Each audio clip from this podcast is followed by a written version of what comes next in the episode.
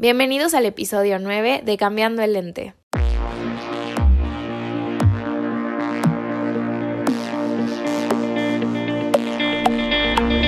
En este episodio hablamos con Camila y Tatiana de Cruces por Rosas sobre el feminismo. Cruces por Rosas es una organización que trabaja por reducir los feminicidios, injusticias hacia las mujeres y fomentar el feminismo en la sociedad. Hoy hablamos sobre feminismo, el objetivo de este movimiento y la importancia que tiene que todos estemos informados y tengamos una postura feminista. Espero que lo disfruten. Hola chicas, ¿cómo están? Bienvenidas a Cambiando el Lente. Hola, Hola. Quisiera que a lo mejor empezáramos un poco como presentándose ustedes, eh, quiénes son, qué es lo que hacen. Eh, bueno, eh, yo me llamo Tatiana Rico, soy diseñadora gráfica, em, soy colombiana, pero vivo en México hace unos tres años o un poquito más. Y con Cami, pues somos las fundadoras de, de Cruces por Rosas. Perfecto. Yo soy Cami Tromberg, perdón, soy Cami Tromberg, soy chilena, vivo en México hace seis años, eh, soy publicista, eh, conocí a Tati trabajando en agencia, ahora tengo mi propia agencia. Eh, y nada, trabajamos juntas hace como un año y medio en Cruces por Rosas y entiendo que por eso estamos acá.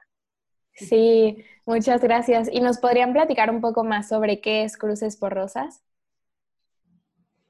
Eh, vale, bueno, Cruces Rosas todo el tiempo se está transformando, ¿no? Porque como que la comunidad hace que, que, que, cambiemos ciertas cosas a veces o así, pero como que la esencia de Cruces por Rosas es un colectivo estético que lucha en contra de los feminicidios, lucha en contra de, que las mujeres sigan siendo estadísticas y creemos en el arte como la arma más poderosa para dar mensajes y para eh, llamar la atención de las personas porque la violencia ya está muy normalizada.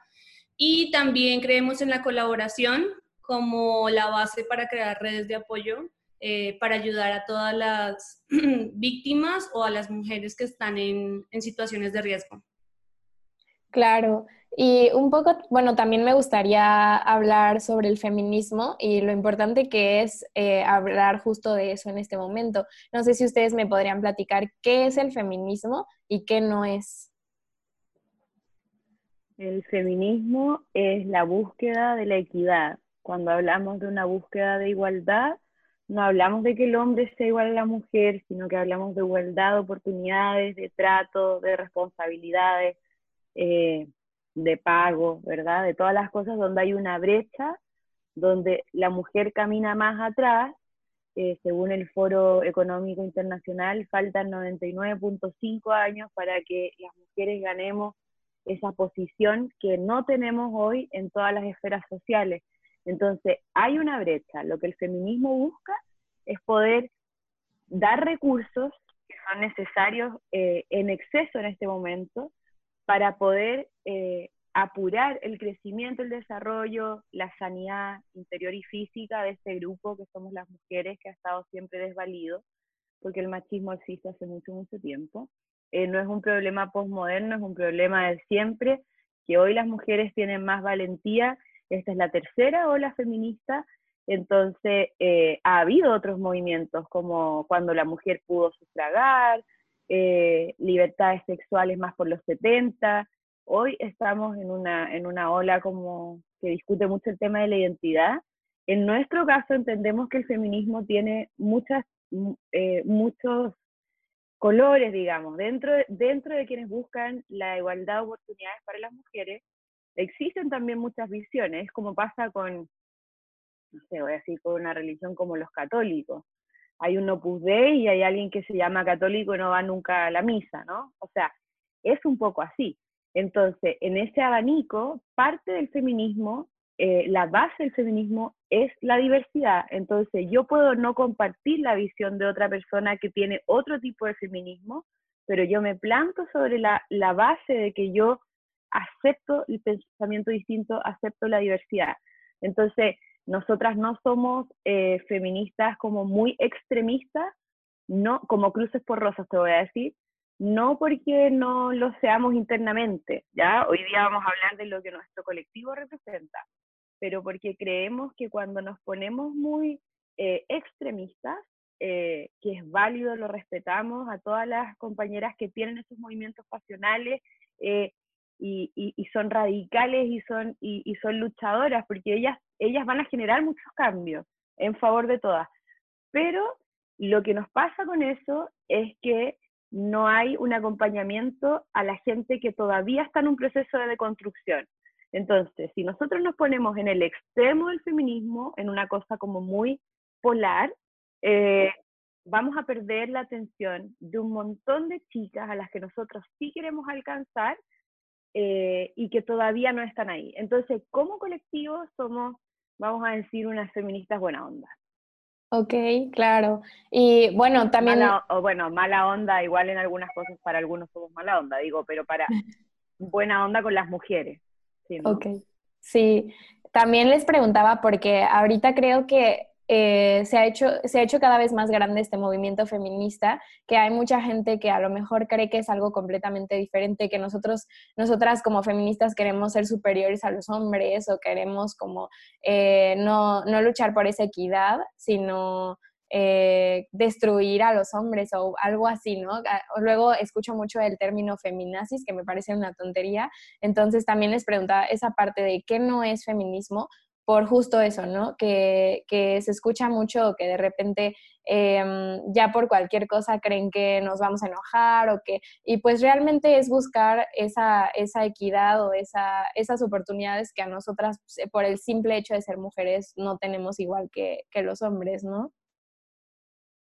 Ya, es que lo que pasa es que también existe ese grupo de feministas. Lo que pasa es que eso no es todo el feminismo. Entonces yo no te puedo decir, el feminismo no es eh, mujeres eh, que tienen mucha bronca con los hombres, porque también lo he visto, porque también con Tati somos parte de algunos colectivos donde, eh, o comunidades donde también vemos que ¿ya? Ahora, pasa, hay de todo. Yo creo que cuando alguien piensa que el feminismo, por definición, es que la mujer sea más que el hombre, es una persona, hombre o mujer, muy ignorante, porque no ha querido leer sobre la teoría, ¿ya?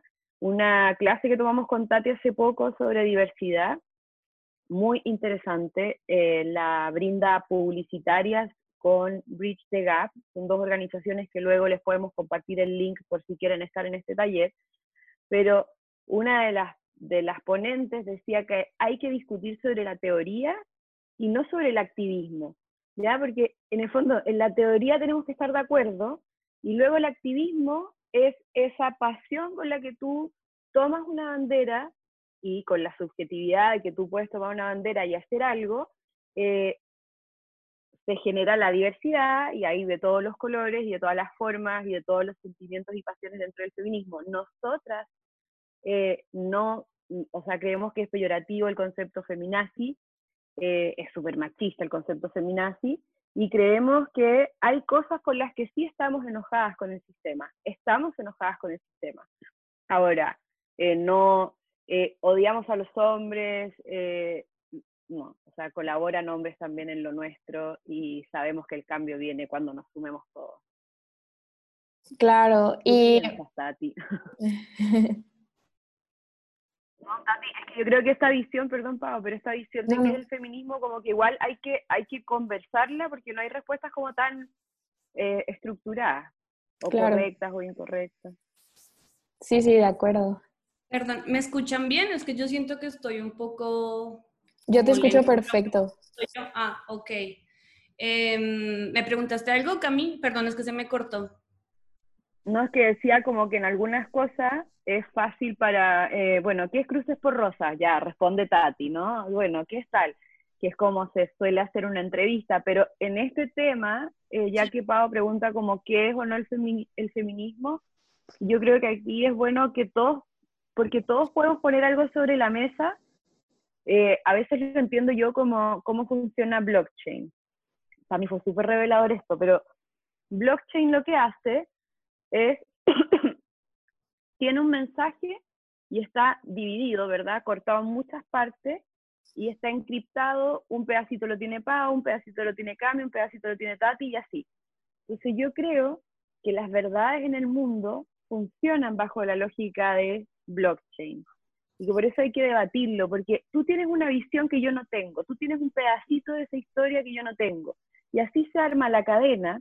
Entonces es bueno que digamos con libertad, esto siento yo que es el feminismo, ¿ya? Y no tener miedo de, uy, yo no odio a los hombres, tal vez no sea lo suficientemente feminista, o yo sí me depilo las axilas, ¿verdad? Porque el feminismo tampoco tiene que ver con no axilarse. Pero yo creo que hay que conversarlo para que esa cadena se arme, porque cada uno tiene una experiencia que igual es parte del feminismo, pues, escuchar a todos. Claro, sí, ahorita, por ejemplo, como bueno, creo que ya se está dejando, pero antes, o bueno, creo que la, que la, que la cuarentena ha hecho que, que ya el feministómetro te lo dejen de, de, pasar, porque como que todos estamos aislados y como que ya no es como tiempo de debate.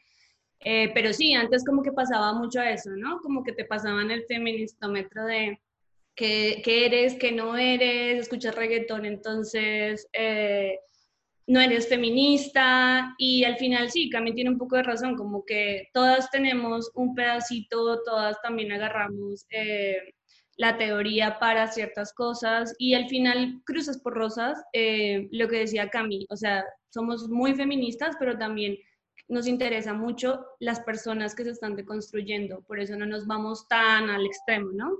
Y, y bueno, y también me preguntaste por qué es importante saber de feminismo. Y creo que también es, es importante para saber los cambios que ha logrado el feminismo y no cometer esos errores.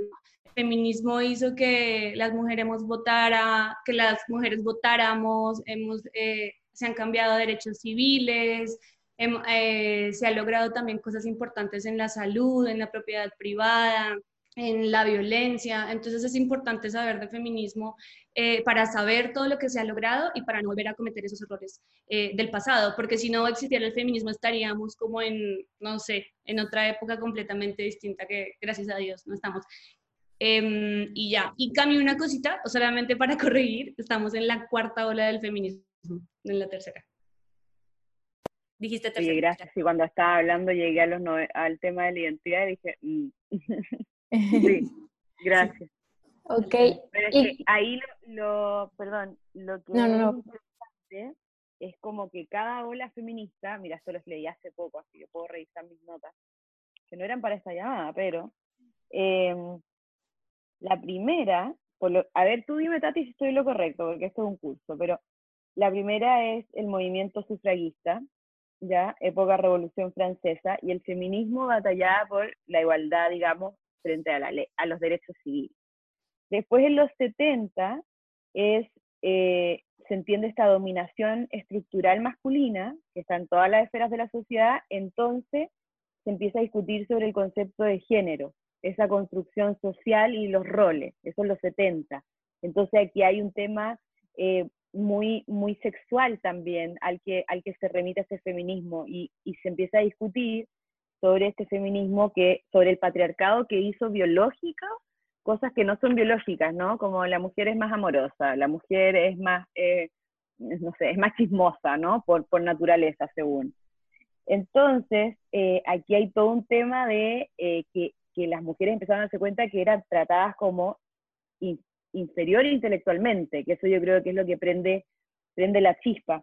Luego la tercera ola es los 90, donde se habla de identidad.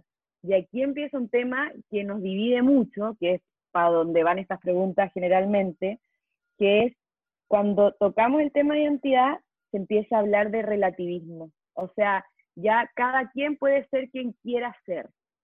Y eso de relativizar termina poniendo en contra a muchas misiones científicas, a muchas visiones espirituales. Entonces, este punto es donde más problema hay, eh, yo creo, como más, como que se mezcló la posmodernidad con la libertad y ahí es donde eh, el discurso de la diversidad y la tolerancia terminó como quitando todas las líneas, ¿no? De ahí empieza un conflicto que todavía estamos como resolviendo, el tema de la sexualidad, de la transexualidad, etcétera, en temas en los que no nos metemos nosotras porque es válido que cada uno piense lo que quiere, nosotros vamos sobre lo medular, ¿no? Bueno, y todo lo que está pasando ahora, pues que maravillosamente ha sido, yo creo que gracias a las redes sociales y las comunidades estamos en una ola súper fuerte. Sí, esa es la cuarta ola, la, la, digital y es todo lo que se ha logrado eh, pues a raíz de, de, todo este boom digital y de que estamos hiperconectadas y de que nos podemos unir y crear alianzas y que de, de colectivo a colectivo ya estamos a un mail o a un mensaje y así crear como toda esta red de sororidad que hay. Claro, estuvo perfecto porque justo les iba a preguntar sobre, sobre las olas este, las olas del feminismo, pero estuvo perfecto. Pero dinos, Cami. Hoy día me estaba duchando, entonces puse la, la canción de Anita Tijoux que aparece en la serie La Jauría, ¿ya? Mm. Creo que se llama No estamos solas. Entonces la estaba escuchando mientras me duchaba y decía, y dice, em, no a la iglesia, no al Estado, eh, mi cuerpo es mío, algo así, ¿no?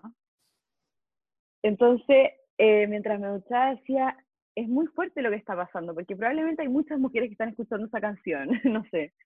Eh, es como mucha gente cantó eh, la canción de un violador en, en tu camino y, y, eso nunca hubiese pasado si no, o sea, si realmente no hubiese habido este, esta posibilidad de, de, de guerreros de Internet, porque porque eso también nos ha puesto en un lugar un poco más seguro de reales de Internet, entendiendo que hay un montón de acoso en las plataformas, pero, pero el riesgo a veces de decir lo que uno pensaba, me imagino años atrás en la calle, eh, con una pancarta, o sea, inmediatamente eras eh, la lesbiana mal cogida, eh, amargada, ¿sabes? Como que hoy al menos hay una generación que puede cantar y que puede y que puede normalizar esto como una lucha. O sea, de hecho, no es una lucha siempre, es como un estilo de vida.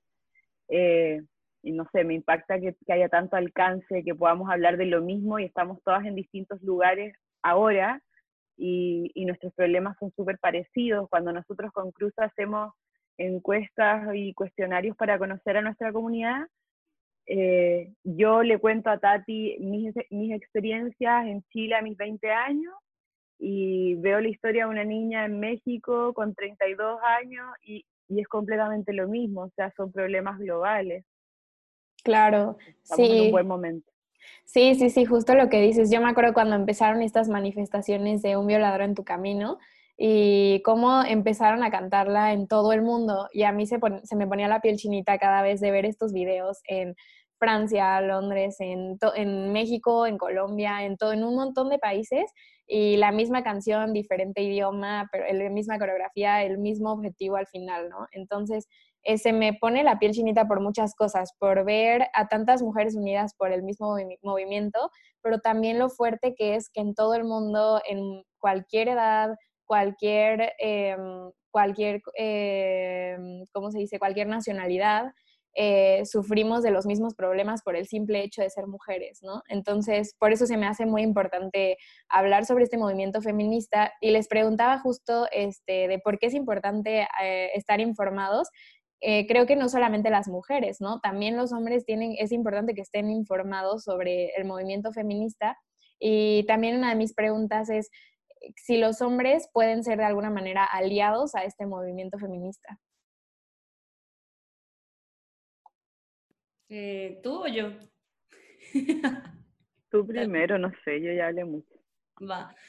Eh, sí, claro, o sea, obviamente sí pueden ser aliados feministas, lo que no, no es que no puedan ser, bueno, sí, es como que apropiarse de la lucha. Pasa mucho que como que tergiversan todo y entonces eh, algo que es eh, un derecho para eh, la igualdad y la democratización en cuanto a derechos y esto, muchos hombres lo que hacen es tomarlo como si fuera parte de, y pues la verdad no pueden porque pues no son mujeres. Entonces, eh, obvio pueden ser aliados, pero también para eso siento que tienen que educarse. O sea, no solamente decir comentarios porque sí, porque nos pasa mucho en redes sociales o incluso por rosas que, sobre todo en Twitter, que tenemos muchísimo hate de hombres que solamente comentan por, por comentar.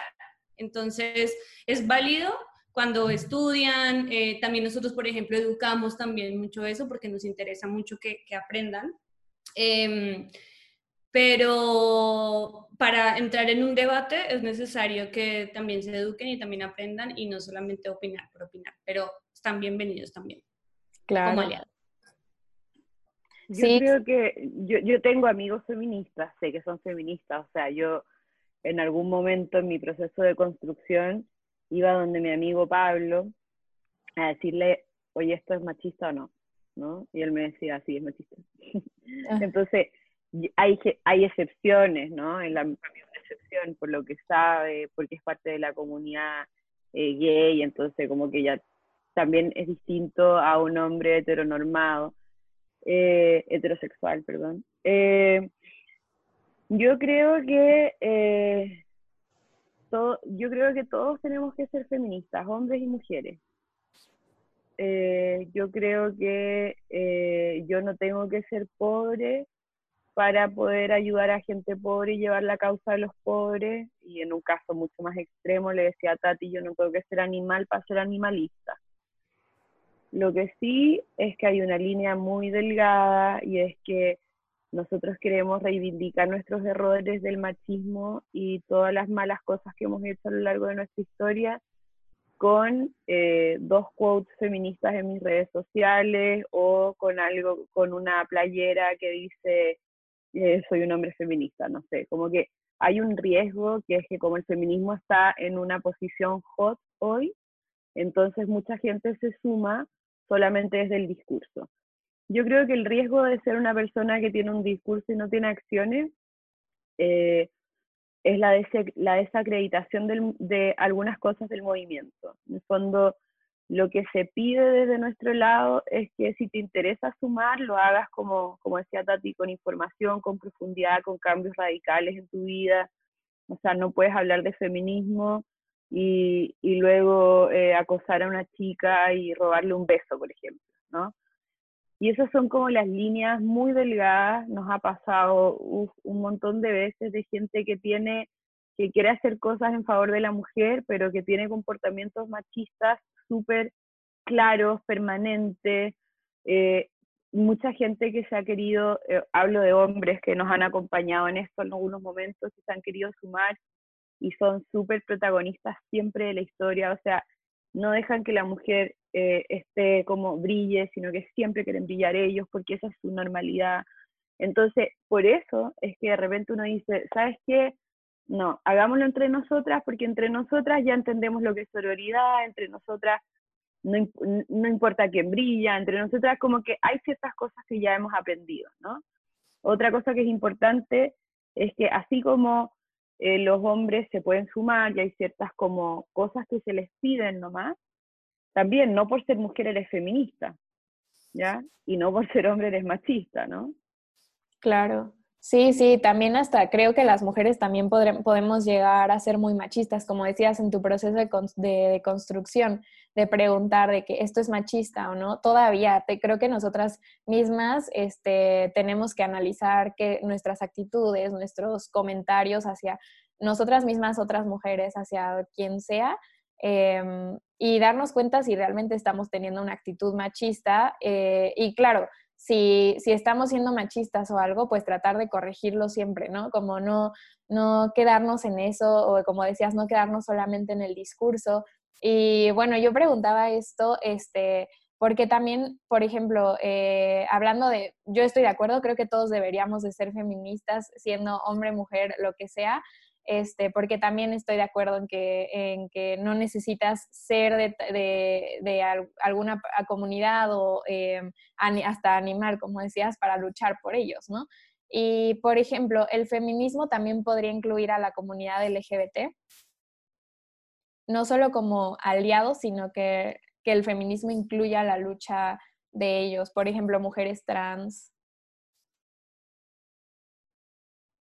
sí, pues, o sea, yo creo que algo que, o sea, el corazón de la equidad y de la igualdad tiene que ver con, con que todos seamos considerados, respetados, todos tengamos, todos y todas tengamos oportunidades. Entonces, tonto sería que yo quisiera eh, luchar por, por mis propios beneficios que, estoy en deuda y, y, dejar atrás a otros. Ahora, así como, como la, la lucha de la equidad tiene que ver con, sí, de la equidad y de la igualdad de oportunidades tiene que ver con diferentes colores de piel, diferentes géneros, diferente orientación sexual, ¿verdad? Diferentes, diferentes todos, la diversidad. Eh, el mundo es para todos y todos tenemos los mismos derechos, deberíamos tener los mismos derechos. Eh, hay grupos que nos enfocamos en algún tipo, en una área, y hay otros que tienen que trabajar en otra área. Nosotros en este momento no nos estamos enfocando en, por ejemplo, la brecha salarial. ¿Significa que el, feminismo no trabaja en eso? Claro que trabaja en eso, pero nosotras, como es inabarcable el problema, estamos solamente enfocadas, y hoy, eso es porque hemos variado, en relaciones de noviazgo, ¿ya? Entre, de mujeres entre 18 y 34 años más o menos, donde experimentan violencia que está normalizada, que escala a violencia física, ¿ya? O sea, partimos con una violencia psicológica normalizada, escala violencia física y cuando eso te atrapa, podemos terminar en un feminicidio. Ahí estamos nosotros. Ahora, hay un espectro enorme que el feminismo tiene que, que el feminismo abraza y creo que hay que buscar más los puntos en común que los puntos de desacuerdo. Claro, sí, sí, sí, totalmente de acuerdo. Y bueno, em, hablando justamente de, esa parte de, que todos, todos tenemos que estar informados, todos tenemos que ser, de alguna manera, yo tenía también la, duda que, por ejemplo, eh, las, si las personas heterosexuales podían ser aliados a la, a la lucha de la comunidad LGBT. Y al final vi que sí, este, entonces por eso también digo, al final el feminismo es un movimiento de equidad que quiere que, exacto, no es como luchar por nada más eh, mis propios derechos, sino una equidad. Y, bueno, es justo eso lo que a veces me molesta de los hombres que piensan que, ah, ¿y por qué no luchan por nosotros? O porque o a los hombres también nos matan, ¿no? Pero el feminismo va mucho más allá. Claro que vamos a defender a un hombre si lo maltratan, si lo, em, si, no sé, si le hacen algo, obviamente, pero el, feminismo es, es, el hecho de que a nosotras no nos matan eh, por, digo, nos matan por el simple hecho de ser mujeres, ¿no? Eh, lo que decía, que en todo el, en el resto del mundo se comparte este, este movimiento porque no es, no tiene nada que ver ya la, la nacionalidad, la, digo, en, en unos países es más fuerte que en otros, pero pues es el simple hecho de ser mujeres. Pero mira, yo el otro día, porque yo estoy, ahora estoy en Chile haciendo cuarentena, entonces eh, no es fácil cuando uno tiene su, su pasión y te encuentras con discursos familiares, en mi caso, que me sangra todo porque digo, no puedo creer lo que estoy escuchando, ¿ya? Entonces, eh, en una comida muy intensa, o sea, que fue así ya, yo también lo hice muy mal, mi cuñada dice, eh, pero también matan a los hombres, ya, yo así.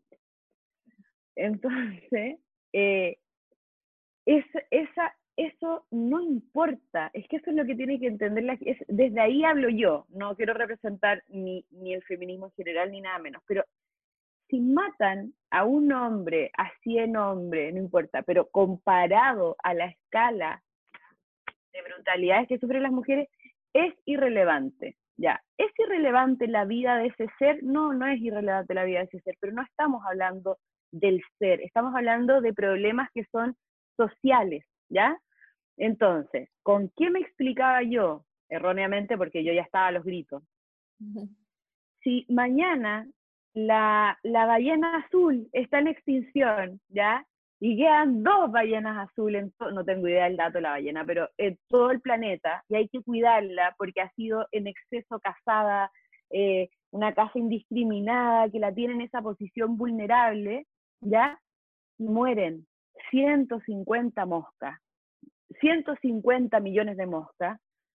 Sí, la mosca también es un animal, también es parte del sistema, pero si yo no me enfoco en donde estoy sufriendo una crisis, y digo, chicos, mataron también 150 millones de moscas, pero es que moscas no están en un problema, las moscas no están en un problema, entonces yo con yo tratando de explicar lo que, que, que, es eso de que a los hombres también los matan, el punto es que hay infinidad de problemas sociales y tenemos que enfocarnos en la gente y en los grupos que hoy tienen menos privilegios.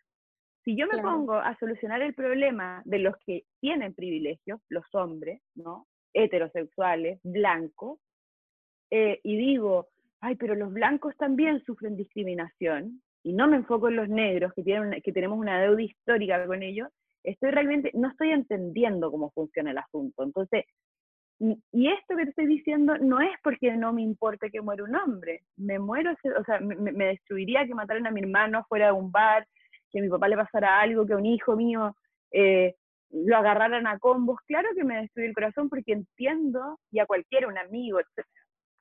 Entiendo que es una vida que es valiosa, es, es igualmente valiosa, pero es igualmente valiosa. Y hoy día la vida de la mujer no es igualmente valiosa para el sistema, no para mí. Y eso hay que verlo con ojos más, de, más sistemáticos. El problema no es si pegan o no le pegan a una amiga mía, ¿no? El problema tiene una etiqueta y es algo que pasa con el género.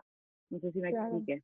Sí, sí, sí, justamente estaba viendo de un ejemplo justo de lo que mencionas del racismo este, y de otro, otros movimientos. Por ejemplo, ahorita que, que, se hizo muy grande el movimiento de Black Lives Matter por lo que pasó en Estados Unidos y, y em, un montón de gente empezó a hacer el movimiento de All Lives Matter, ¿no?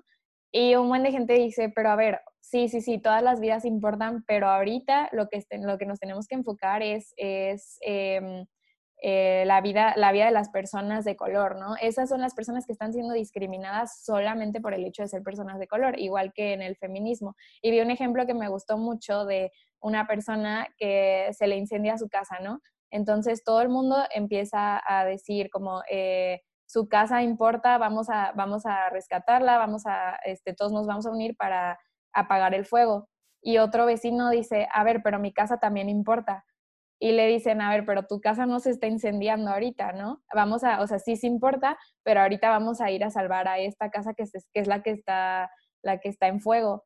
Y él, a ver, pero mi casa también importa, aunque esa esté en fuego, es mi casa importa. Entonces es como, es un ejemplo, se me hizo clarísimo. Claro que importa no por, no por estar luchando por un movimiento feminista o por, de igualdad, ya sea comunidad LGBT, racismo, feminismo, cualquiera de estos movimientos, no estamos menospreciando ninguna otra vida, simplemente estamos luchando por estas, por esto, estos movimientos que ahorita como dices, no somos, no tenemos una igualdad este, y, somos minorías. Entonces, es eso, eso es lo que se tiene que entender. No de, de ninguna manera tratamos de atacar hombres ni nada, simplemente es pues alzar este movimiento. Y bueno, me gustaría también preguntarles cómo es que surgió Cruces por Rosas. ¿Cuál fue la, qué fue lo que las hizo crear esto?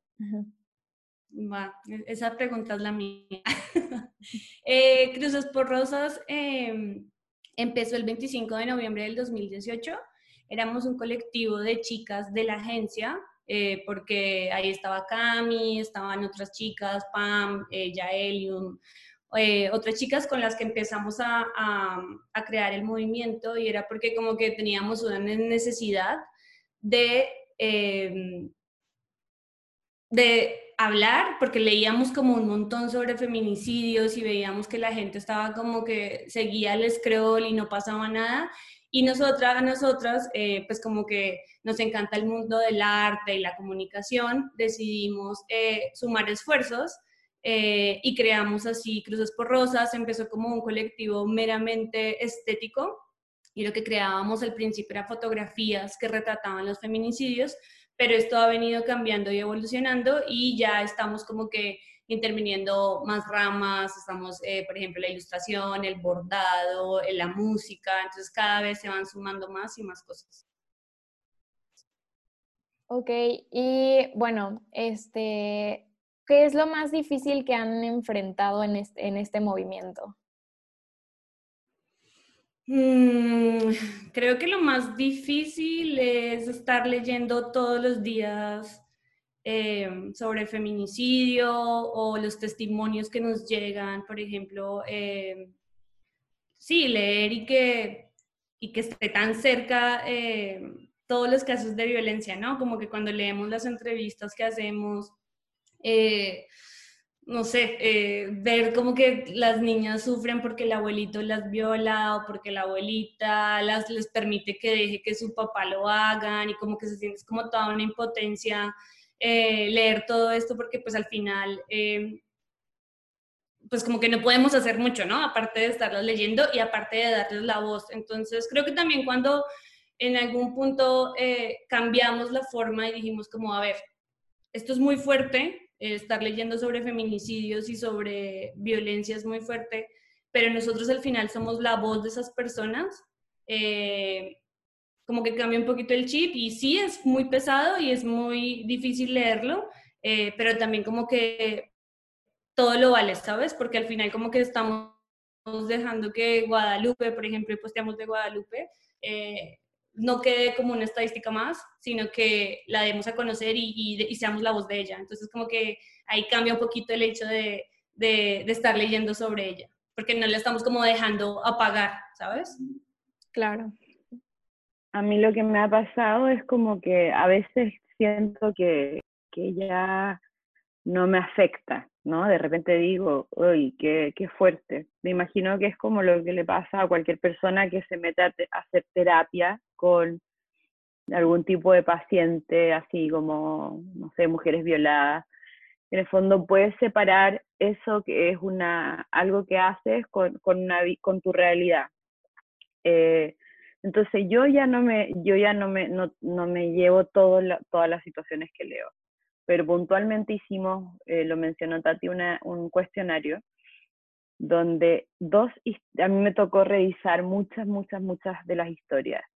Y en dos momentos yo lloraba, pero así, eh, y estaba mi mamá sentada, y, y, yo decía, no puedo creer lo que, no lo que estoy leyendo, o sea, no puedo creer que, esto, que, que esta mujer haya pasado por tanto dolor, o sea, que haya sido violada 25 años. Eh, en su casa, eh, con consentimiento de otras personas, como que hay cosas que a mí me pega mucho el tema cuando, cuando es algo desde la infancia, como que siento que ese es un, un robo, eh, no sé, eso, eso es algo que todavía no puedo separar y decir, ah, lo leo como, como una historia más. Eh, y algo que nos pasó hace no sé cuánto tiempo, pero una chica nos escribió por Facebook y nos dijo, mi amiga la violentan eh, su pareja la encerró en un cuarto, eh, ella está encerrada con su hijo, creo, eh, necesito sacarla de ahí, no sé qué hacer. Entonces ya pasamos de ser un medio de comunicación a tener que generar muchas, muchas, muchos vínculos para ayudarlas. Entonces buscamos a través de colectivos para contactar a, la Red Nacional de Refugio, eh, luego este tipo se dio cuenta que, su mujer había pedido ayuda porque eh, le quitó el teléfono, entonces ella ya estaba encerrada sin el teléfono, entonces como que era ir haciendo seguimiento de esas cosas que pasan en tiempo real. Eh, es muy estresante porque te dan ganas de poder decirle llama al 911, pero sabes que no va a llegar, o llama a, ya sabes, como que todas las herramientas no son hoy funcionales. Entonces te da mucha angustia el decir qué, se hace en esta situación, o sea, cuál es el, protocolo no funciona, las vías de ayuda eh, de gobierno no funcionan, entonces ya eh, sabes que una vida está en riesgo, sabes que si es que dices como, dile a tu amiga que salga, eh, tú no sabes si el tipo la va a matar ahí mismo, entonces esas son situaciones donde escapa un poco de lo que se puede hacer, tratamos de hacerlo lo mejor posible con muchas fallas, pero es muy estresante cuando trabajamos en, ese momento de estar monitoreando una situación de violencia versus cuando tenemos tiempo de ver un feminicidio porque lo estamos leyendo en la prensa, ya ocurrió y nosotros, o sea, no hay nada de vida o muerte, ya, ya hubo muerte, ¿me entiendes? Entonces, como decidimos nosotros adelantarnos y decir, ¿de qué sirve hablar de todas las fallecidas, eh, de todas las asesinadas, si en el fondo tenemos que llegar antes a la resolución del problema? Eso ha sido como muy desafiante y muy, y yo creo que tanto Tati como yo tenemos experiencias de, eh, está pasando esto, ¿qué hacemos? Eh, y yo creo que eso para mí ha sido como lo más, lo más difícil.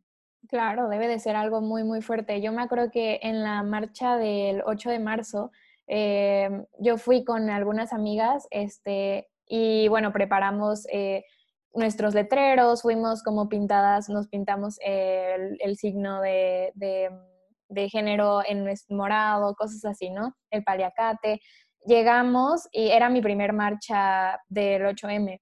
y yo no sabía mucho qué esperarme, o sea, no tenía una expectativas. Yo iba a marchar, iba con, con mis amigas que nos pusimos de acuerdo, era, sabíamos que era un asunto muy serio, pero llegamos y yo en el momento en el que escucho a todo el contingente empezar a cantar, no me acuerdo exactamente cuál estaban cantando, pero una de las de, la, de los de estos eh, cantos por la manifestación, cuando escucho a todas, eh, se me puso la piel chinita y yo de verdad sentí algo, no, es muy fuerte, es muy fuerte y yo cuando me uní no pude cantar, no me salía la voz y cuando ya por fin, eh, pues bueno, me, me la aprendí, eh, la canté, empecé a llorar, no podía, no me sentí muy, muy fuerte el estar cantando algo, algo de, esto, de este movimiento con tantas mujeres y todo esto también, bueno, ver todos los carteles, ver todo, todo lo que está pasando, igual a varias chicas que tenían justo cruces rosas con el nombre de una persona que sufrió un feminicidio, ¿no? A mí se me hizo algo muy, muy fuerte que, bueno, también quería preguntarles a ustedes, ¿cómo, ustedes cómo vivieron este movimiento del 8M y también del 9 de marzo, que fue el paro nacional?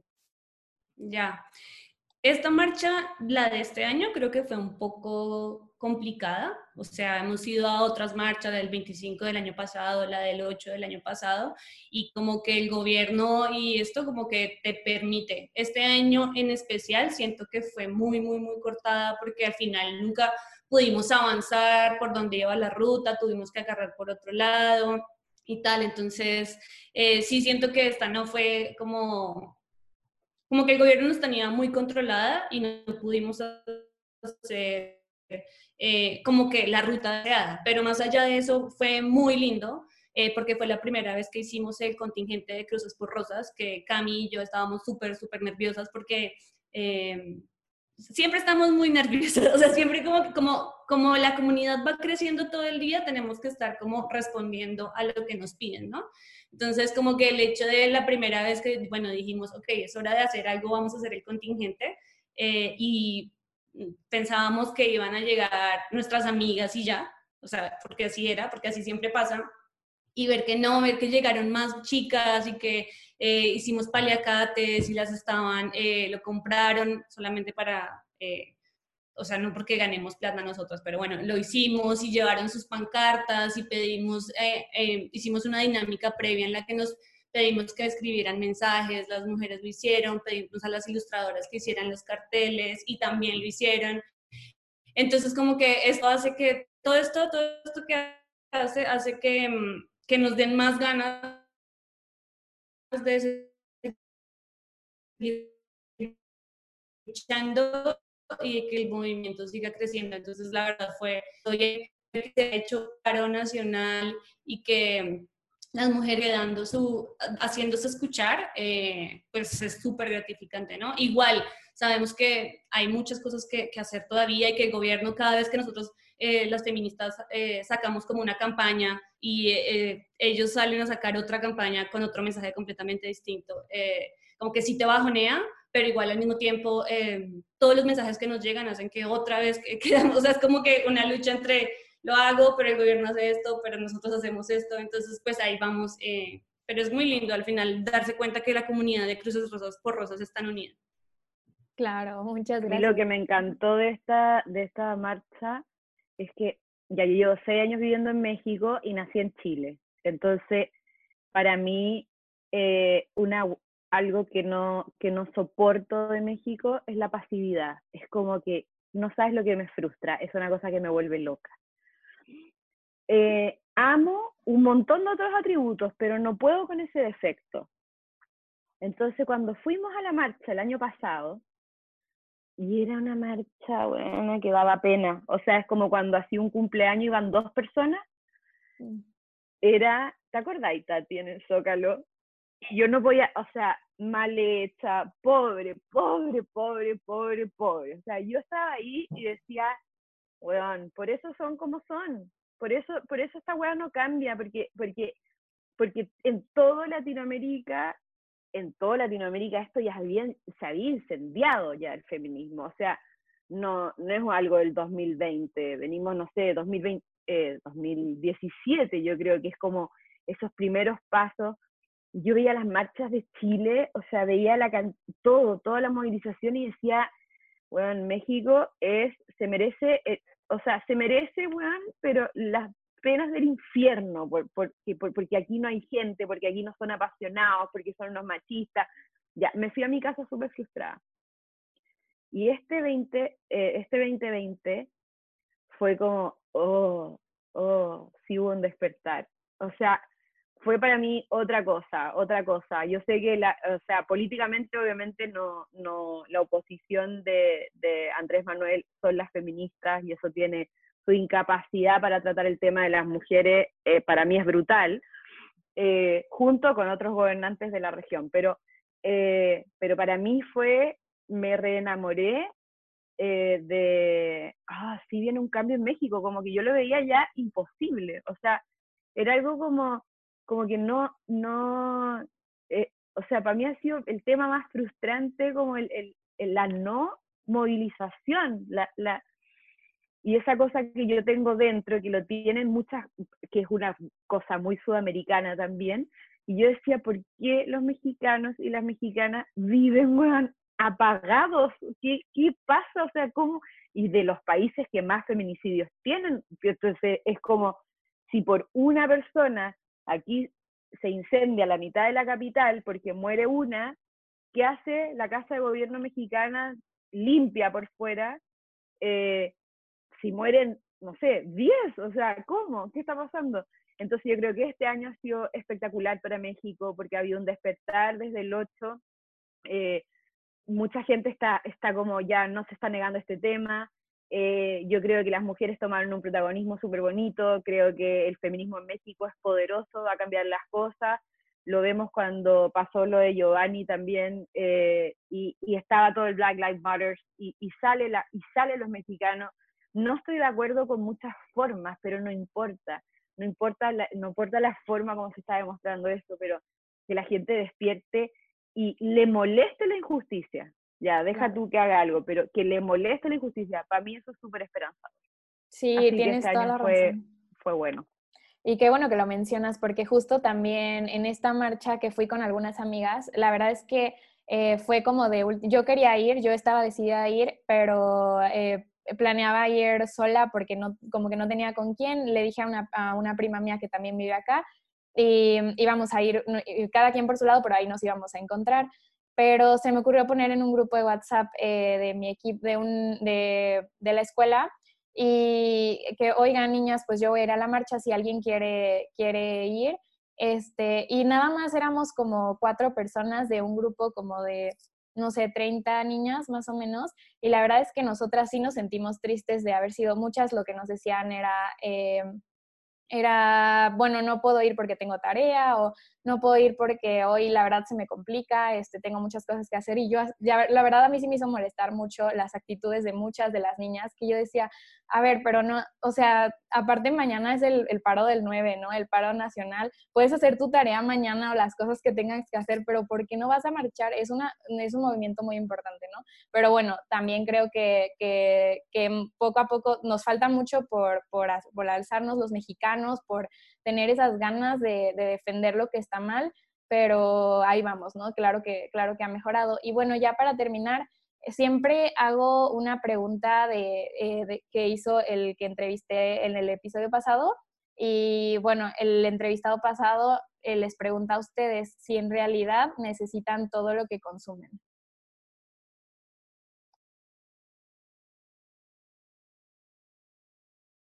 ¿Cómo fue? En la pregunta es si en realidad eh, necesitan todo lo que consumen, ya sea ropa, comida, mm. eh, bebida, lo que sea. Mm. Creo que yo en este momento eh, sí soy como muy... No consumo. sí. Consumo poco. No, sí, creo que em, sí, consumo poco. No sé, fui vegetariana cinco años. Eh, también ambientalista, ya pasé por todo eso y creo que sí, em, o sea, sí trato de consumir muy poco. De pronto me falta un poco todavía con lo, eh, que a veces la, la, comida se me echa a perder. todavía como que no la sé, medir. Pero sí creo que consumo poco. Trato de bañarme en poco tiempo. Trato de no comprar ropa tanto. Pero obviamente me falta mejorar. ¿Y tú, Cami? Yo consumo poco. De hecho, eh, eh, una vez hice partida año nuevo, hace como dos, tres años, diciendo no voy a comprar nada que no necesite. Y mi cumpleaños es el 26 de mayo, entonces estuve desde el 1 de enero hasta el 26 de mayo sin comprar nada, eh, que no fuera comida, ya sabes, como esas cosas y para mi cumpleaños fui a un bazar en la Roma y dije, igual por mi cumpleaños me merezco algo. Y me compré un collar del que me arrepiento porque nunca lo he usado. Ha sido súper frustrante porque es como cuando rompes la dieta con algo que no te gusta, en verdad. Eh, entonces no me considero una persona consumista. Eh, tengo igual mucho más de lo que necesito. O sea, tengo un departamento mucho más grande de los metros que necesito. Eh, tengo una cantidad de platos mucho más y de tuppers y de, no sé, tengo muchas más cosas de las que necesito. Igual me considero una persona con no tantas cosas. Yo estoy acá en la casa de mis papás ahora y sí hay mucha decoración, mucho todo. Eh, pero, pero sí sé que tengo, que, que puedo ir con menos porque yo me vine a Chile pensando que iba a estar acá dos semanas, entonces traje ropa para dos semanas y llevo cuatro meses eh, con esa misma ropa y esa ropa era ropa de verano, porque acá hacía calor en esa época, y ahora estamos en pleno invierno. Entonces, además, estoy usando como dos, o sea, como que tengo tres tenidas eh, y no me falta nada, me, me sobra todo. Así que soy anti, anti consumo. Creo que algo sí. así es como que hay que educarnos a comprar cosas buenas que suelen ser más caras todavía entonces, yo sí me considero una persona de gustos caros, eh, pero justo por eso, como que siento que hice más daño al medio ambiente y al consumo comprando muchas cositas baratas. Entonces, mi mindset ahora es como si me quiero comprar algo de ropa, me voy a comprar algo como bueno que me va a durar mucho tiempo y que no es desechable. Eso es como mi sentido. Pero no, no soy súper consciente. creo que también es porque hacemos parte de, o sea, porque somos millennials y creo que somos como súper activistas y eso ha hecho que como que tomemos conciencia desde más temprano. O sea, mi papá, por ejemplo, eh, dice que el plástico es lo mejor. Entonces, como que, pues sí, yo como que creo que nosotros ya estamos como en esta, en este... Mucha conciencia, ¿no? Todo, ajá, sí. Espero que todos seamos así. Sí, sí, sí, ojalá.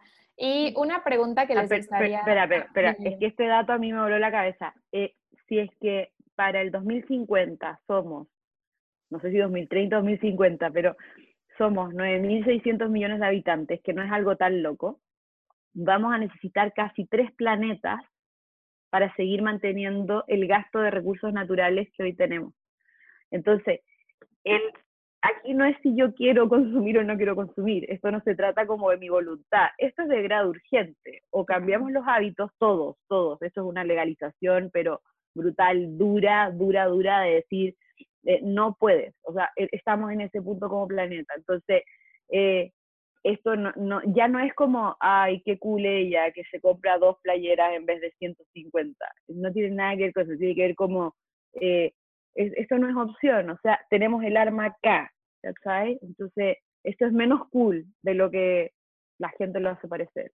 Claro, totalmente. Y justo, bueno, rapidísimo lo que decías de los millennials. A mí, a mí sinceramente me gusta que de repente nos, nos consideran la generación de cristal o llaman mucho que porque nos ofendemos de todo o que nos enojamos por, por, cualquier cosa. Y creo que está padrísimo. Creo que no es que nos ofendamos por todo ni que nos enojemos, es que ahora ya somos mucho más conscientes y nos estamos, eh, estamos alzando la voz por cosas que antes no, ¿no? Y bueno, eh, ahora, una pregunta que ustedes le quieran hacer al próximo invitado, sin importar quién sea o de qué tema, cualquier pregunta. Eh. Una pregunta, ¿e-, ¿es hombre o mujer? ¿Sabes eso o no? No, no importa. Ah, ok. Eh, le preguntaría eh, si cree en Dios. ¿Qué relación tiene con Dios? Ok. Em, y ya nada más para terminar, eh, em, alguna recomendación que tengan ustedes para, de lo que sea, puede ser un libro, un documental, una película, lo que sea que recomienden.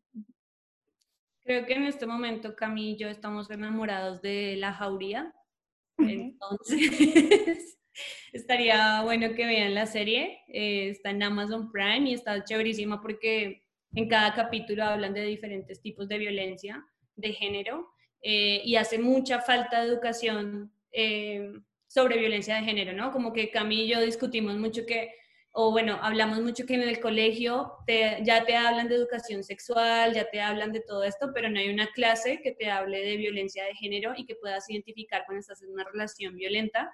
Entonces creo que es importante empezar a, a ver todo este contenido que, con el que nos eh, abre los ojos y empezamos a ver focos rojos. Entonces está bueno que vean la jauría y porque además la canción es increíble y ahora estamos súper, Anita, te amamos, entonces veanlo. Claro, súper, pues muchísimas gracias, me encantó la entrevista y nada, pues ojalá en algún momento se repita eh, hablando un poco más de este movimiento y bueno, eh, si quieren decir nada más sus redes sociales, para igual yo dejo el link en la descripción, pero para que las puedan encontrar. Sí, eh, nos pueden encontrar en Twitter, eh, Facebook e Instagram como Cruces X Rosas. Y nuestra página web, crucesporrosas.com y cualquier duda, comentario, nos escriben, siempre estamos pendientes. Y si necesitan apoyo psicológico o apoyo legal, pueden escribir a crucesporrosas.gmail.com. Súper, muchísimas gracias. Por, nuestro por es una X, o sea, cruces X rosas. Sí, perfecto. Ahí tenemos todo un tema de branding pendiente. Bueno, un gusto, Pau. Gracias por la invitación. No, muchísimas gracias a ustedes. Me dio mucho gusto. Vale. Adiós. Chao, Cami. Bye. Bye. Bye. Chao, chao.